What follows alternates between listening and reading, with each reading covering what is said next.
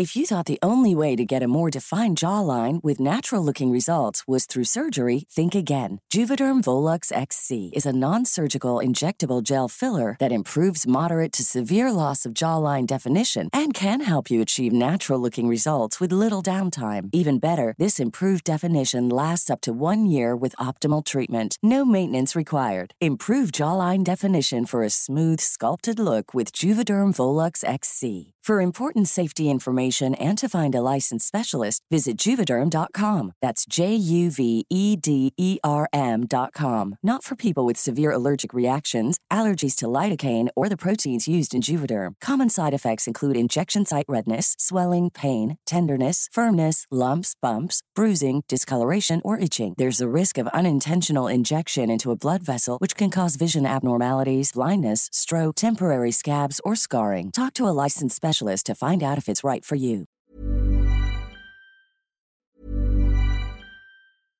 Ryan Reynolds here from Mint Mobile. With the price of just about everything going up during inflation, we thought we'd bring our prices down. So to help us, we brought in a reverse auctioneer, which is apparently a thing. Mint Mobile unlimited premium wireless. Ready to get 30, 30, bit to get 30, bit to get 20, 20, 20, bit to get 20, 20, bit to get 15, 15, 15, 15 just 15 bucks a month. So, Give it a try at mintmobile.com slash switch. $45 upfront for three months plus taxes and fees. Promo rate for new customers for limited time. Unlimited more than 40 gigabytes per month. Slows. Full terms at mintmobile.com. How would you like to look five years younger? In a clinical study, people that had volume added with Juvederm Voluma XC in the cheeks perceived themselves as looking five years younger at six months after treatment. Look younger, feel like you. Add volume for lift and contour in the cheeks with Juvederm Voluma XC. Reverse signs of aging by adding volume to smooth laugh lines with Juvederm Volure XC. For important safety information and to find a licensed specialist, visit juvederm.com. That's J U V E D E R M.com. Not for people with severe allergic reactions, allergies to lidocaine, or the proteins used in Juvederm. Common side effects include injection site redness, swelling, pain, tenderness, firmness, lumps, bumps, bruising, discoloration, or itching. There's a risk of unintentional injection into a blood vessel, which can cause vision abnormalities, blindness, stroke, temporary scabs, or scarring. Talk to a licensed specialist to find out if it's right for you.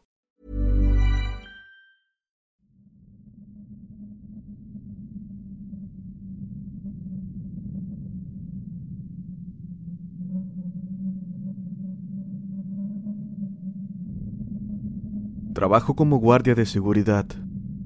La mayoría de las veces cuido un almacén abandonado, siempre en el turno de la noche.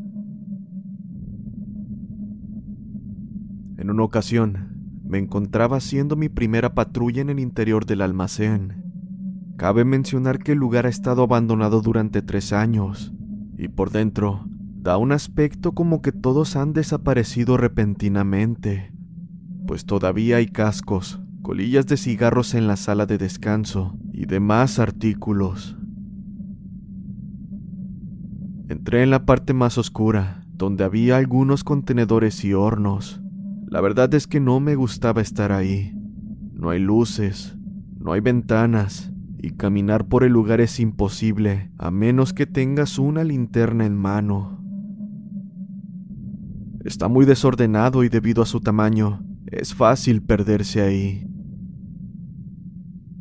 Después de haber iniciado mi rondín, me percaté de que algo me estaba observando. Podía sentir cómo una mirada estaba sobre mi espalda, siguiéndome. Está de más decir que me puse muy nervioso, así que debido a eso comencé a silbar para mí mismo, al menos para mitigar aquel incómodo silencio. Cuando dejé de silbar, claramente pude escuchar cómo algo se arrastraba justo detrás de mí.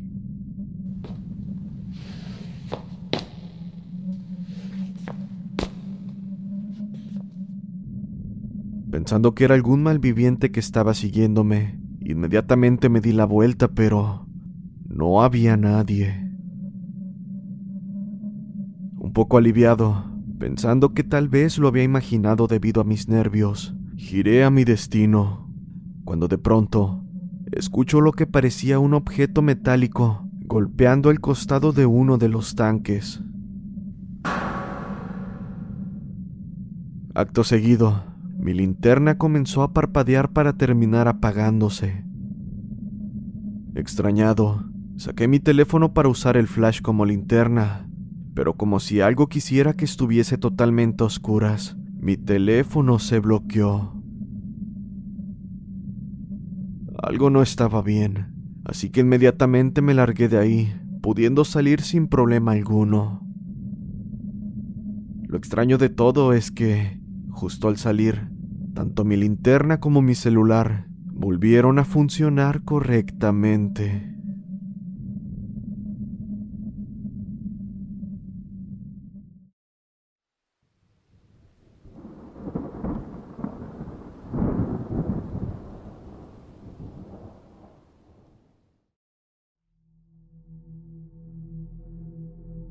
Trabajo de 7 de la tarde a 7 de la mañana en un hospital. El lugar es pequeño, generalmente tiene un ala completamente cerrada y muchas de las luces se apagan por la noche, con excepción de algunas, como la de los pasillos. Una noche, estaba sentado en la unidad de cuidados intensivos, revisando los monitores cardíacos, cuando de repente, el monitor de la habitación 10 se encendió.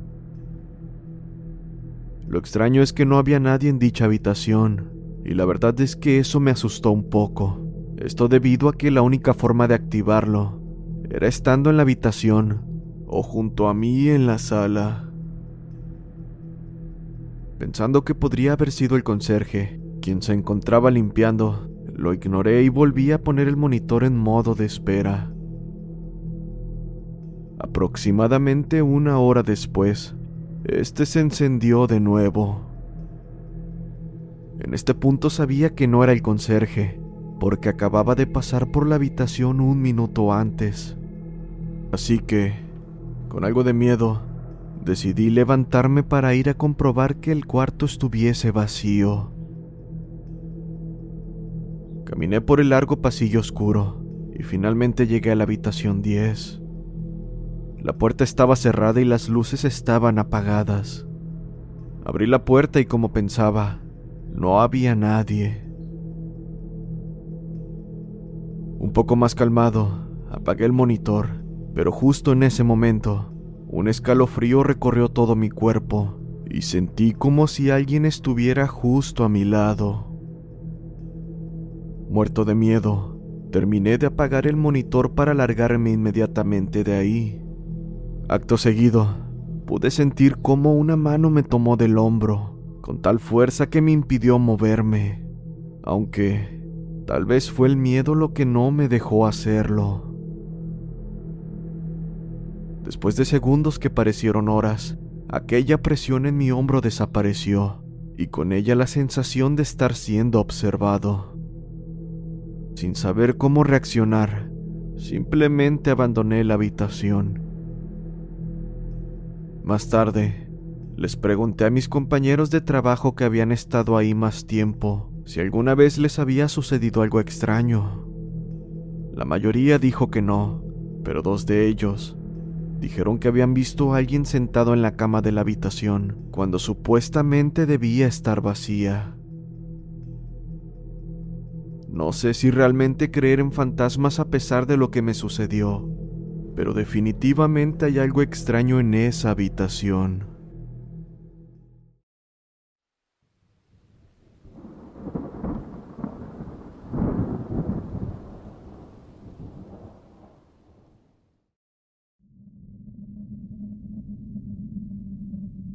Mi mejor amigo trabajó en una morgue durante sus años de licenciatura, estudiando con la intención de ser médico.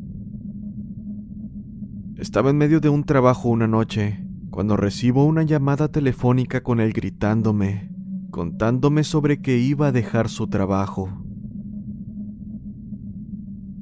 Después de varios minutos de gritos, finalmente se calmó y me contó lo que sucedió. Parece ser que estaba en su escritorio estudiando, cuando de repente el cadáver al otro lado de la habitación se sentó rápidamente y su cabeza se giró hacia él. Mi amigo salió corriendo al estacionamiento y me llamó, gritando y dando vueltas, al punto de tener una crisis nerviosa. Más tarde me explicó que esto a veces sucede antes de que los cuerpos se drenen. Sus músculos se contraen, regularmente en los brazos y piernas, pero nada como lo que él vio aquella noche.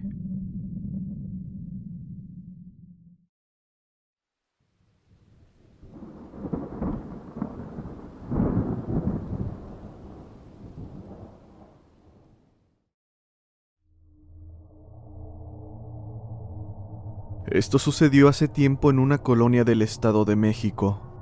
En aquel entonces, trabajaba como vigilante del tercer turno en una empresa que se encargaba de cuidar unos condominios en obra negra. Cierta noche, mientras daba uno de mis rondines, noté que en el tercer piso de uno de los edificios se asomaban dos personas. No pude evitar sentir miedo ya que se supone que el lugar estaba vacío. Pero mi trabajo era cuidar, así que llamé a mi compañero para ir a ver. Y en efecto, era una mujer y un niño, con aspecto bastante descuidado y mirada perdida. Decían vivir ahí desde que empezó la obra y que tenían permiso del arquitecto de quedarse por el momento. Dudosos, lo reportamos con nuestro jefe directo de la compañía de seguridad, quien nos dijo que no descuidáramos nuestros puestos y que a la brevedad nos informaba que iba a proceder. Al amanecer, dimos las novedades al siguiente turno e informamos de lo sucedido. Y antes de dicho cambio nuestro jefe llegó, acompañado del arquitecto de la obra. Esto para que le dijéramos dónde se encontraban esas personas pude notar que se veían nerviosos. Al subir, llegamos a dicha habitación, pero para nuestra sorpresa no había nadie. En su lugar, solo dos cruces y un par de veladoras. No sabía qué decir cuando el arquitecto nos comentó que en ese lugar había ocurrido algo terrible, al parecer un asesinato pero no quiso decirnos nada más. Más tarde, por parte de otros compañeros, supimos que de ese piso aventaron a dos colegas de otras corporaciones, cayendo en la arena con lesiones graves. Después de aquello, ya no quise saber nada más de aquel trabajo. De hecho, a día de hoy, esos condominios no han sido terminados.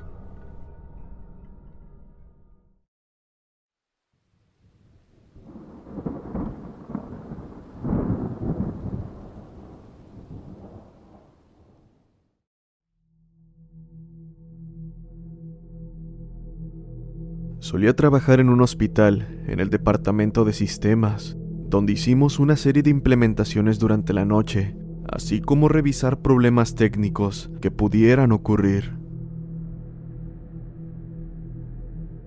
En mi estancia, ocurrieron muchas cosas que podrían ser consideradas paranormales, pero lo más extraño fue cuando vi al forense corriendo a toda velocidad por el pasillo, en la dirección opuesta hacia la morgue. Este tipo, una persona mayor de unos 50 años, iba a toda velocidad Nunca lo había visto correr antes, pero esta vez realmente lo estaba haciendo.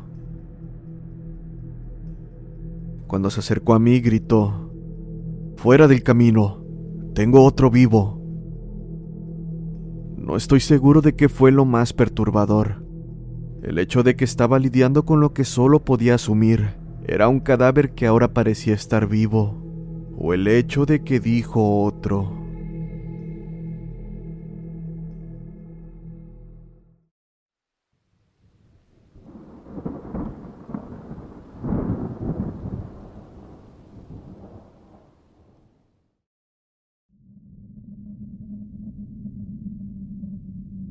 Trabajo como velador en un asilo de ancianos. Una noche, un compañero del otro lado de la instalación me llamó y dijo que se había apagado una luz de llamada de emergencia en el baño de una de sus habitaciones. Ambos residentes en esa habitación son de total cuidado y de ninguna manera podrían haberse levantado de la cama, haber tirado del cordón de luz de llamada y haberse regresado a la cama para estar dormidos y roncando en los 30 segundos que le tomó a mi compañero ir a comprobar cómo estaban. Más tarde, casi a medianoche, sonó una alarma en una de nuestras puertas exteriores.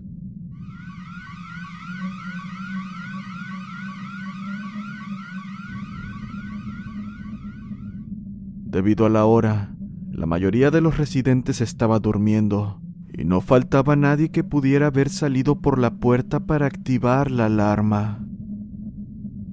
Sin opciones, se lo atribuimos a un bromista que probablemente había jalado la puerta desde afuera. Cabe mencionar que las cerraduras magnéticas de las puertas están diseñadas para abrirse si las presionas durante 10 segundos es una precaución de emergencia requerida. Por precaución, una enfermera y yo recorrimos el perímetro del edificio, pero no vimos nada sospechoso. Aproximadamente diez minutos después de haber regresado adentro, me encontraba revisando a mis residentes cuando escuché a uno de ellos hablar con alguien. Entré a la habitación para ver cómo estaba. Ella estaba sentada mirando al costado de la cama. Le pregunté qué estaba pasando porque la escuché hablar y ella me dijo, ¿quiere subirse a la cama? ¿Quién? Pregunté. ¿Quiere subirse a la cama? ¿Quién quiere subirse a la cama? ¿El niño dijo. Quiere subirse a la cama, pero no puedo ayudarlo a levantarse. Me asusté. Sin embargo, revisé toda la habitación de arriba abajo, cada rincón y posible escondite. No encontré nada, pero estuve bastante nervioso el resto del turno.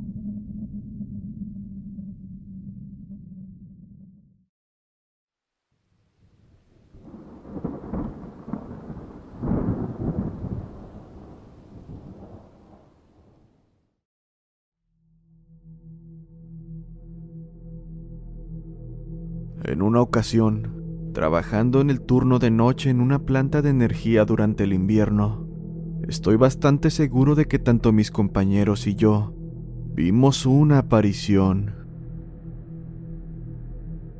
Hacía un frío brutal y había nevado bastante, por lo que tuvimos que llamar a personal adicional para ayudar. Alrededor de las 2.30 de la mañana, los cinco fuimos a la sala de descanso por la puerta principal para tomar un café y calentarnos. En el lugar estaba un anciano sentado tomando una taza de café. Esto era bastante extraño, debido a que se supone que no debía haber nadie más en la instalación. A pesar de ello, le saludamos cordialmente pero aquel hombre nunca dijo una palabra. Solo se limitó a terminar su taza y salió por la puerta trasera que daba al estacionamiento.